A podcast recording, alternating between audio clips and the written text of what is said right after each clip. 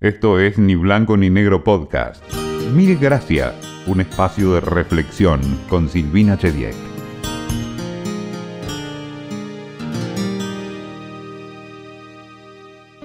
Siempre tuve más preguntas que respuestas. Sé que la duda tiene mala prensa, pero creo que puede ser un muy buen motor para preguntar a quienes saben. Tengo solo algunas certezas.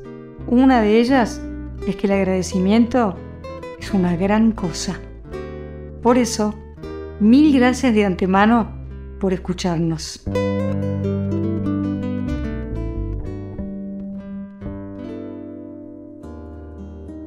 Y bueno, Lucía Galán, alias Pimpinela, es una persona a la que quiero mucho, no tengo por qué ocultar.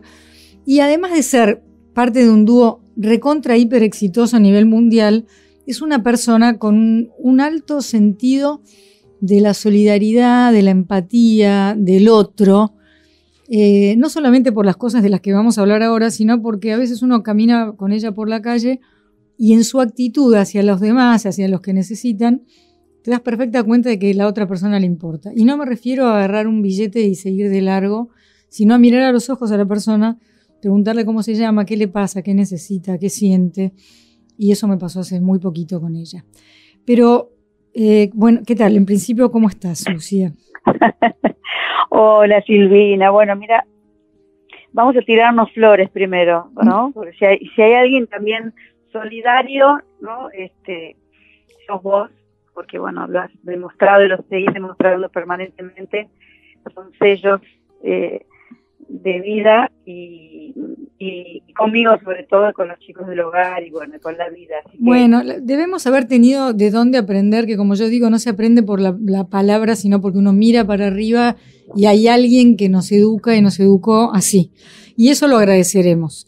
Pero, por ejemplo, acabas de nombrar el hogar. El hogar hace poco cumplió 27 años, Hogar Pimpilena para la Niñez, que queda en la calle Sufriategui, ahí en la bajada Balbín de la General Paz. Eh, muy cerquita de la General Paz. Y mm, quiero saber por qué y cómo arranca el hogar eh, y después más cosas. Pero ahora, ¿cómo arrancaron y por qué? Mm, nosotros, eh, desde que empezamos hace 40 años con Pimpinela, siempre, o sea, habíamos empezado a establecer que en las giras que hacíamos, en los días libres que teníamos, que que, tenemos por ahí en medio de una gira en un país, en ese día nos pusieran una visita a un hospital o algún orfanato, como se llamaba antes, una casa, un hogar de niños o lo que sea, ¿no? O, un cotolismo de un o bueno. Entonces íbamos a visitar y estábamos ahí, o, o algún hospital también.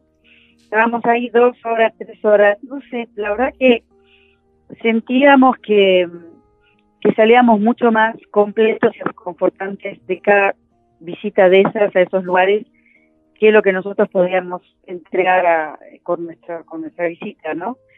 Así que bueno, entre un día Joaquín cuando nació mi sobrino en el año 90 dijo, ¿por qué no armamos algo nuestro, pero no como un tema de decir qué buenos somos, sino como un tema, ni tampoco un tema de aportar un dinero por mes, o sea, que sea un cheque, sino que se convierta en algo donde pongamos el cuerpo. Si yo no hubiera sido cantante, hubiera sido maestra, eso de entrada, o sea, es como, es como mi otra vocación, ¿no? Entonces, si no hubiese sido cantante, hubiera sido maestra, pero esa vocación alguna vez la sentiste o es porque te observas y decís a mí me encanta enseñar?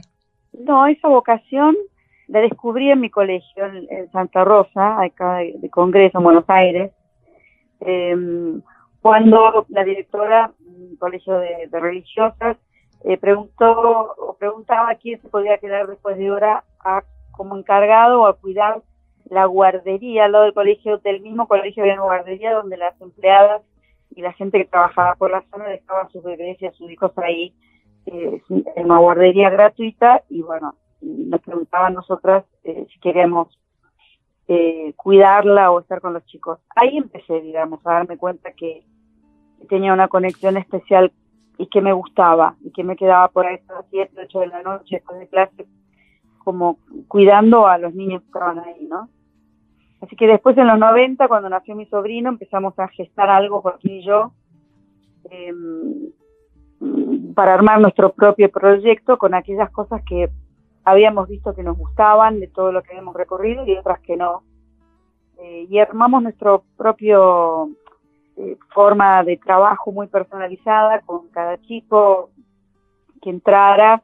Por supuesto que en 27 años hemos ido modificando mucho, aprendiendo mucho, estudiando mucho porque las leyes han cambiado y todas estas cuestiones cambian con el día a día. Pero así fue un poco como surgió, como surgió él. Y, cuando abrimos eh, en, el 96, que abrimos eh, las puertas, bueno, ahí yo ya yo estaba casada todavía y al poco tiempo eh, nació Rocío y bueno, y formó parte también todo, como una pyme eh, eh, familiar, ¿no? Hay que explicar, porque lo damos por sentado, ¿no? Que los chicos que pasan por ahí, que vos dirás ahora el cupo, hasta cuántos puede llegar a haber niños y niñas, están judicializados. Expliquemos un poco esto, ¿no? Claro, los chicos nos llegan a través de un juzgado de familia. O sea, eh, las principales causas de detección de abuso, de maltrato, de negligencia infantil son los colegios, los jardines de infantes, eh, los mismos hospitales, ¿no? Eh, es cuando alguien nota algo raro, llama y hace una denuncia, llama a un asistente social o a, alguna defensoría o alguna entidad que se ocupe, algún operador que se ocupe de atención a, la niñez y eh, intervienen y si el juez o la jueza determina que, por alguna razón esos niños o niñas no pueden continuar bajo la tutela de sus padres, eh, los derivan a alguna institución ONG o gubernamental, eh, como nosotros, que es una ONG, o sea, algo privado, y bueno, nos llaman y nos dicen, bueno, tengo un niño de esta característica, hay lugar, no hay lugar, eh, hay distintos lugares donde se ocupan de, diferentes cosas. Nosotros, o sea, nosotros solamente pueden entrar eh, a través de un juzgado. Mm. No es que tocas el timbre de decir, eh, ayúdenme con mi hijo, ni tampoco pueden llamar por teléfono y decir, quiero adoptar un chico, tienen algún chico para adoptar tampoco, eso no, no, no, no, no es legal ni, ni, se puede hacer. Em, estaba pensando en Lucio Dupuy y cómo fallaron entonces los controles, ¿no? Porque él se golpeaba, ¿no? Eh, aparecía herido, no sé si cambiaban de hospital cada vez como para que siempre pareciera la primera vez, pero eh, esas historias parten el alma, ¿no? Esas historias, en 27 años he visto miles. Me, contabas, me contabas hace un tiempo que eh, de cuando abrió el hogar ahora, eh, a ver si lo digo bien yo y por favor corregime, que cuando empezaron era raro que viniera algún chiquito o chiquita abusado y ahora es raro que no vengan abusados. ¿Así es? Cuando, exacto, cuando abrimos en el 96, muchos de los de los niños o niñas ¿no? que entraban eh, era porque los padres o se habían quedado sin trabajo y estaban buscando y en el interín pedían ayuda, eh, o si estaban ampliando la casa o arreglándola y no podían tener a sus, a sus hijos en ese momento. Había mucho de eso. O sea, eh, a partir de, que fue pasando el tiempo, el nivel de, de, de trauma y de y de alcohol y de droga y de perdición, por decir así, medio dramática, ha ido aumentando eh, de forma considerable y te diría que el 99% de los niños que tenemos en el hogar, que tenemos de 2 a, a 11 años, porque han crecido, han pasado 4 años por ahí eh, en el hogar, eh, el 99% entran abusados sexualmente o mm, eh, maltratados, ¿no? Por, por golpes, eh, violentados, o sea. Y en el caso de Lucio, por supuesto, que los que em, reaccionó mal es la justicia y son los encargados de controlar a, esas madres o a esos padres o a esos adultos responsables de los niños, ¿no? Eh, por supuesto que sí, porque no, no, la mayoría de, lo, de, lo que yo digo siempre es que en esto, en esto de la cuestión de la niñez, uno no puede eh, ir con la teoría solamente. O sea, vos te recibís de asistente social o trabajás en el, en el RUAGA, que es el sistema de adopción, o en el DNRUA, que es el de la provincia. no puede ser de escritorio nada más. Tenés que ser de campo. O tenés que salir, recorrer hogares, recorrer eh, barrios, mirar a la cara a los chicos. O sea, eh, hay algo, si, en algo no estoy de acuerdo, es cómo vas a hablar de un niño a, un, a una familia postulante si no lo conoces. O sea, de, tenés que salir a la calle y recorrer. Y seguramente, como, como Lucio, como a tantos, falta esto, falta, eh, la teoría está, pero no está el cuerpo, no está involucrarse emocionalmente y comprometerse 100% con cada historia, ¿no? En la mayoría, no digo en todos, porque hay gente que trabaja fantásticamente bien, pero eh, es un tema muy delicado. Que cuando cambia de gobierno, te cambian absolutamente todos de nuevo. Entonces tenés que empezar de nuevo. ¿Y ahora quién está en, el, en niñez? ¿Y ahora a quién pusieron? ¿Y ahora qué departamento hay? ¿A cuál sacaron? Tendría que ser absolutamente independiente el área de niñez la adolescencia del gobierno de turno. Claro. Y dijiste que muchas cosas han cambiado en estos años. Por ejemplo, la ley de adopción mejoró en algo porque tengo entendido que antes, no sé si ahora, si cualquier chico o chica estaba, suponete, ahí, ¿no? En el hogar, y en, el transcurso de un año un familiar se interesaba una sola vez, ya no, no estaba, no tenía calidad de adoptable, no, sé cómo se dice, ¿no? no sí, hay un, había un lapso, por ejemplo, a nosotros nos pasó muchas veces, en, el, en todo, sí, o sea, el niño estaba, en el, cuando hablo de niño, al niño hablo en general, ¿no? Niño y niña, porque si no, me vuelvo loca. Eh, si antes de cumplir el año aparecía una vez sola la madre o el padre, es, no podía ir en estado de, adoptabilidad. O sea, y aparte otra cosa que, que me parece eh, que por un lado está bien, pero por otro la desbalancea las posibilidades, es, eh, por ejemplo, tenemos un caso de una nena que está en nuestro hogar hace cuatro años. Esto es ilegal que un nene esté cuatro años en institucionalizado, porque hay hasta un síndrome de institucionalización, como se diga, de los niños que hace mucho tiempo que están. Pero ¿qué pasa? En estos cuatro años, por ejemplo, la madre, que es la que puso abogados porque la madre o el padre tienen derecho a poner un abogado. Por ejemplo, el juzgado dice, esta nena pasa en adopción. La madre apela. Está bien, está en todo su derecho. Eh, tiene tres instancias para poder apelar. Esta madre, por ejemplo, puntual, llegó hasta la Corte Suprema de Justicia. En estos cuatro años que la nena está en nuestro hogar, nunca, jamás llamó por teléfono para saber cómo estaba su hija. Entonces, que alguien me explique, por favor, de para si no está desbalanceado o no. Y la nena suplicando tener una familia, y la, nena yendo cada tanto al juzgado y a la defensoría a decir, no quiero volver con mi mamá porque me hizo esto, esto y esto, quiero una familia. Y la nena está hace cuatro años esperando a que la madre cumpla la última instancia que le otorga la ley para apelar el estado de adoptabilidad y mientras tanto jamás en la vida se interesó por cómo estaba su hija, ni tocó el timbre para preocuparse ni para llamar por teléfono. Entonces... Es bastante eh, indignante lo que estás contando. ¿Cómo? es bastante indignante, o sea, dan ganas de ir a buscar a la señora esa y... Bueno, mm. sí, o, o, o, está bien, yo no digo que no tengan derecho los, los padres, porque justamente... Eh, hay muchos que, Pero este caso, tal como lo estás describiendo, que, que se buscó un abogado, que, busca instancias y que al mismo tiempo no se interesa por su hija, porque puedo entender que una persona pase por un momento tremendo, por ejemplo, de adicción, pierda a su hijo y luego se desespere por recuperarlo. Eso lo puedo entender. No estoy, demonizando a los padres que realmente están interesados, porque todos podemos pasar por situaciones de adicciones, de problemas, de, de, de, confusión. De violencia en una casa. Absolutamente todos podemos. Pero, pero si si querés recuperar a tu hijo, lo querés recuperar también emocionalmente, amorosamente, preocupándote, no, nunca.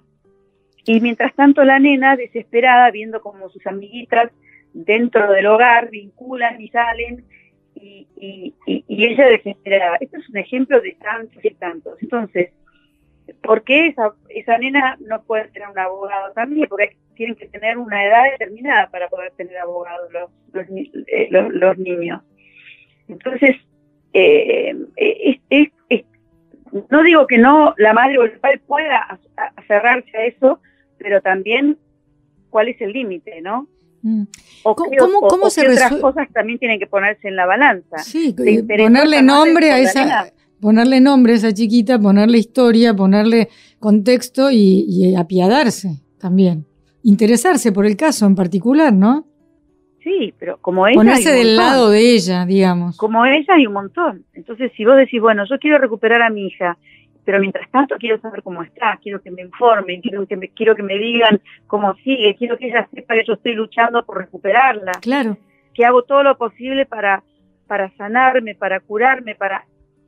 Y también, el, eh, digamos, que, que el sistema tampoco ayuda, porque si yo soy madre y tuve un problema de adicción, tengo un problema de adicción y quiero recuperar al hijo que me sacaron, me dan un turno cada seis meses en un hospital.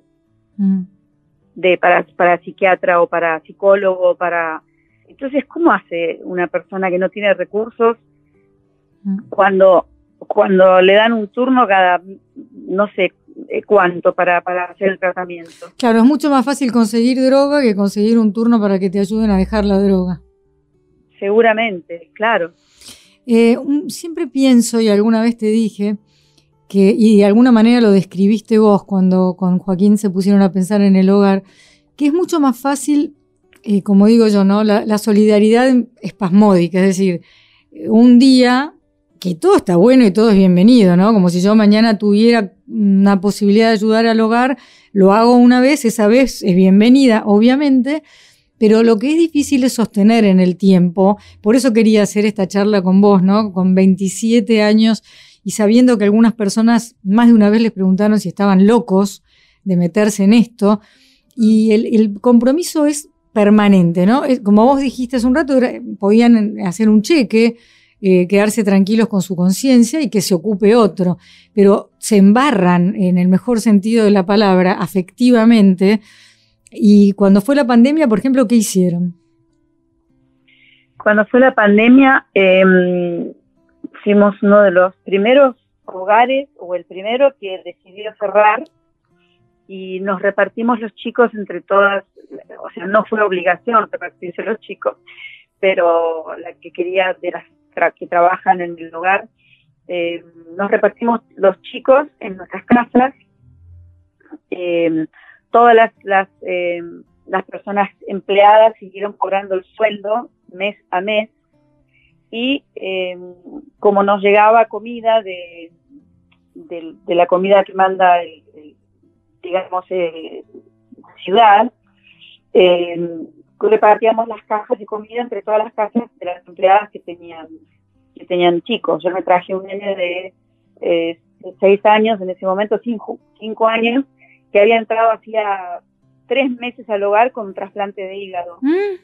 Eh, y entonces como requería, teníamos en la cocina del hogar pegado 14 hojas de lo que podía comer o no podía comer, em, y, medicación, y bueno, eh, entonces bueno, dije, bueno, este todavía Rocío vivía conmigo, mi hija, entonces dijimos, bueno, lo traemos para, para el hogar y tuvo lo que duró la pandemia, o sea, casi un año con nosotras. Eh, y hoy soy la madrina de, él, ¿no? una, una familia divina. Eh, pero, pero es como hablábamos al principio, eh, todo tipo de solidaridad maravillosa dentro de las posibilidades de cada uno. Para hacer algo así hay que tener también vocación, porque si no es muy difícil eh, el sostener en el tiempo, ¿no? Porque no habría manera. Yo cuando estoy acá en Buenos Aires estoy prácticamente todos los días en el hogar y si no, bueno, de, gira vivo a Zoom y a todos los días a la, obviamente conectada, ¿no? Yo estaba pensando que generalmente llegan muy heridos, ¿no? Y no sé si les resulta fácil volver a creer.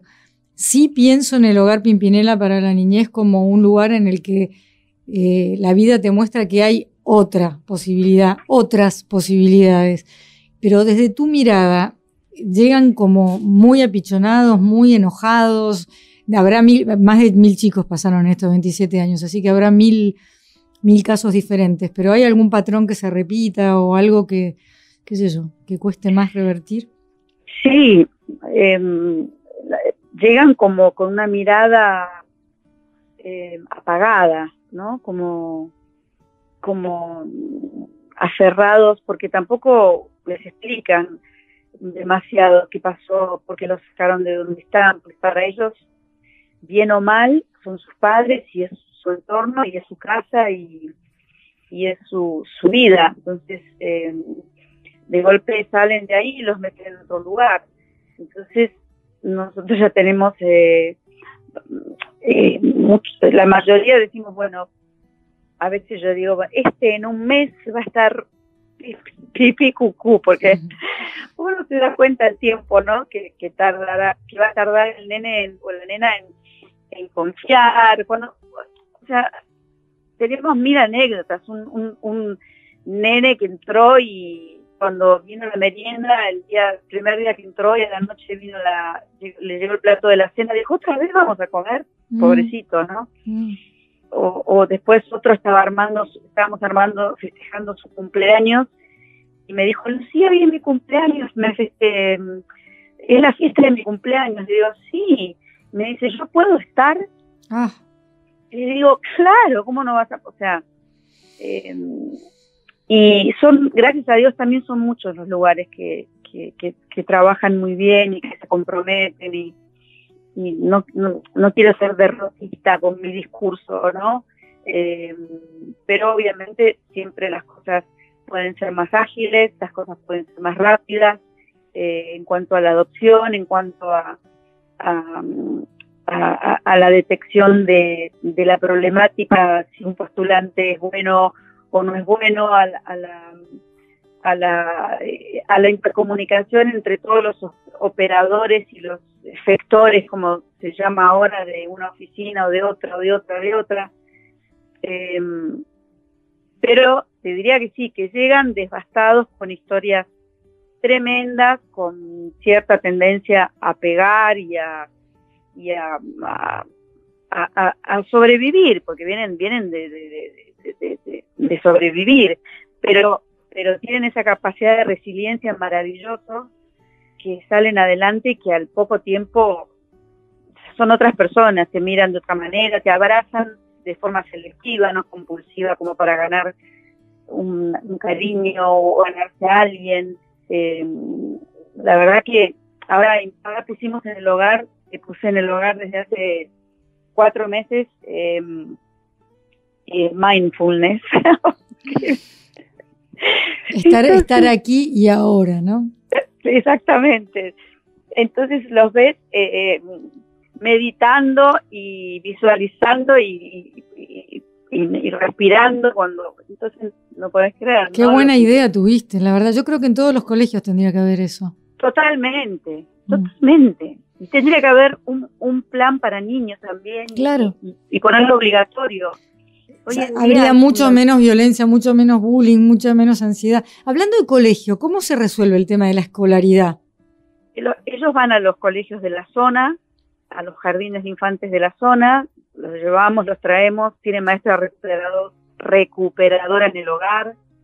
Em, lo mismo que un, un hijo, o sea, van a, tienen su colonia de vacaciones, eh, van a, a espectáculos, a a natación, eh, eh, estudios médicos, eh, el Hospital Austral ha sido, y el de Vicente López, por supuesto, son aliados a la hora de estudios neurológicos o cosas que hacemos por nuestra cuenta, mandamos a hacer a, los, a, los que entran, porque la mayoría de las veces no tenemos ni idea de la salud del que entra.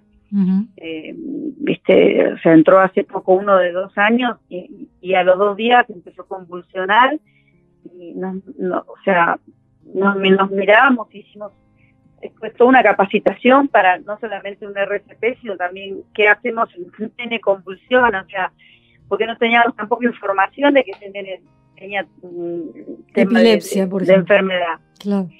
Entonces, em, es como si fuera un hijo, eh, pero... Odontólogos, me contaba el doctor Cifuentes también, cuando sí. todo, todo lo que se le puede dar a, un hijo se les da a estos chicos en el tiempo que están. ¿Hubo casos de revinculación con la, la familia de origen? Eh, pocos, muy, eh, al principio sí, en los primeros años sí, porque ya te digo...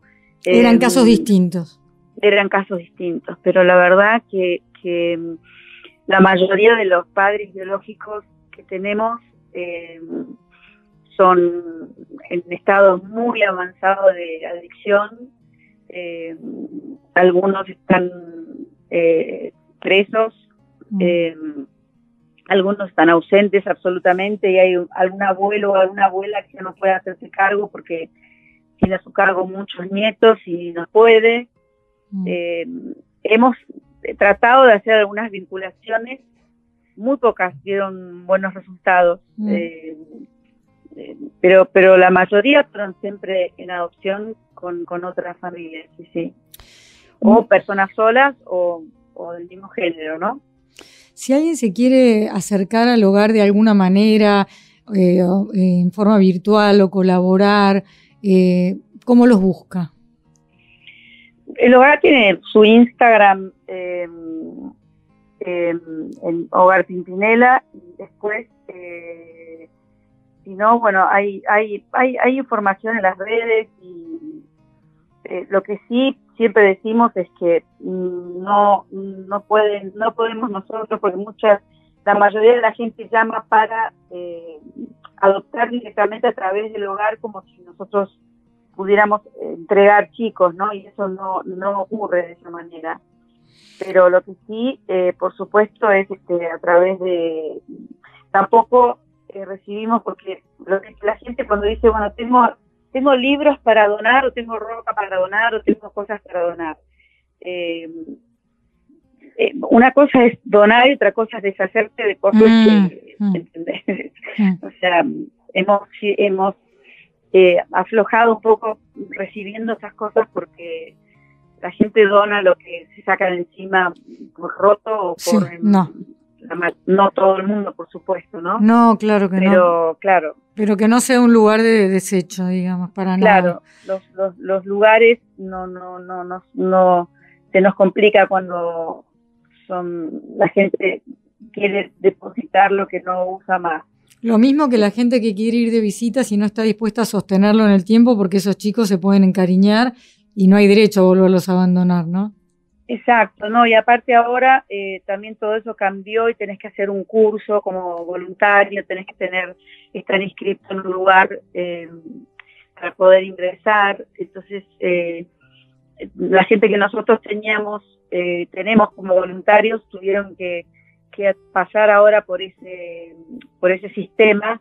Que me parece perfecto, pero todo, todo siempre tiene que ver con el compromiso, ¿no? Con el compromiso de uno ante, ante una situación o ante una a un niño o, o, ancianos o, un hospital o lo que sea.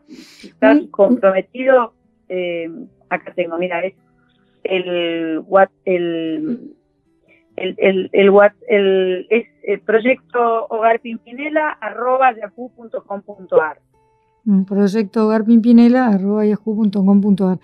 Gachi, en un tiempo también se ocuparon de chiquitos con síndrome de Down, ¿no? Sí, teníamos eh, un espacio que se llama Desde el Alma eh, para niños pequeños con síndrome de Down que no tenían posibilidad de estimulación gratuita en, hospitales y después, bueno, eh, eh, gracias a Dios eh, fueron apareciendo más espacios donde la gente podía llevar a sus hijos, así que tuvimos pocos y de tener treinta y pico empezábamos a, teníamos también un, un abogado que orientaba a la gente en los derechos de, de lo que podían reclamar a las obras sociales, que no, no tienen idea, de que podían pedir un remis gratuito para trasladarse a los tratamientos, o bueno, un montón de cosas, asesoramiento legal también teníamos a los padres y también psicólogo para los padres.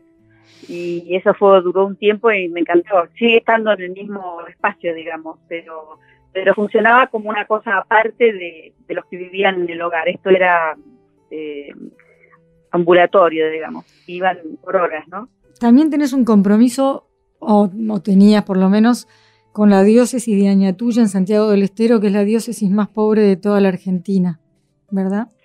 Sí, sí, porque mm, eh, a través de, yo siempre fuimos con Joaquín muy cercanos de, de Don Orione, todas las instituciones psicotolengos y todos de Don Orione, y entonces em, a, raíz de ahí, bueno, en ese momento el provincial del Don Orione era Adolfo, el padre Adolfo Uriona, que después lo trasladaron para la diócesis de Añatuya en Santiago del Estero.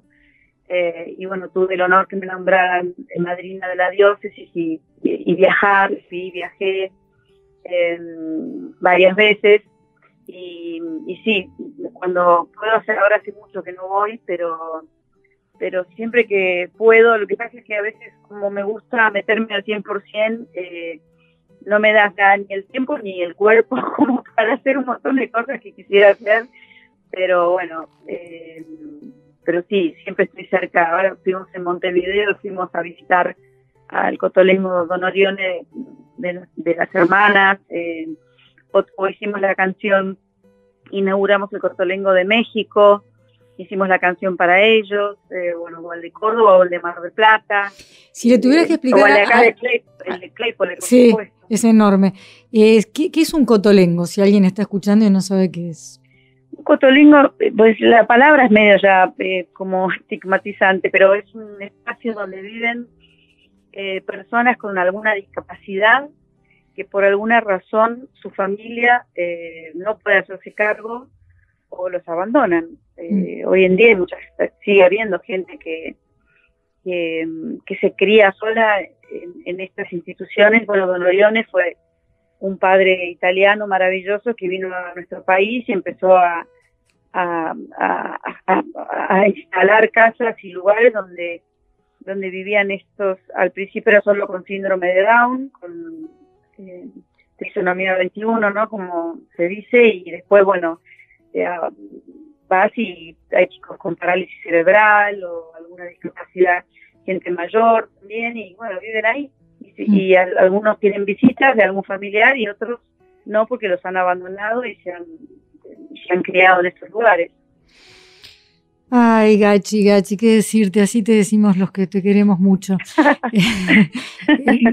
Eh, nada más que felicitarte y preguntarte antes de terminar, si tuvieras que decirle mil gracias a alguien o a algo o a todo lo que vos quieras, eh, ¿A quién agradeces? Hay mucha gente que te agradece cosas a vos. De hecho, todo lo que hemos hablado, no, el día de mañana, o por ejemplo, el otro día hablé, eh, cuando estuve un ratito en el hogar, con una de las chicas López, que, que inauguró el hogar, que eran varios hermanos, y que creció y tuvo su fiesta de 15 ahí, que entró del brazo de Joaquín y que hoy... Sí, Gómez, Gómez. López no, Gómez, mil eh, perdones. parecido. Es, em, no, ahora, voy a decir algo para defenderme. No, pasa que quise cuidar la identidad. ¿Viste esa gente que es falsa y trucha? Te voy a decir una truchada. No, yo quise cuidar su identidad.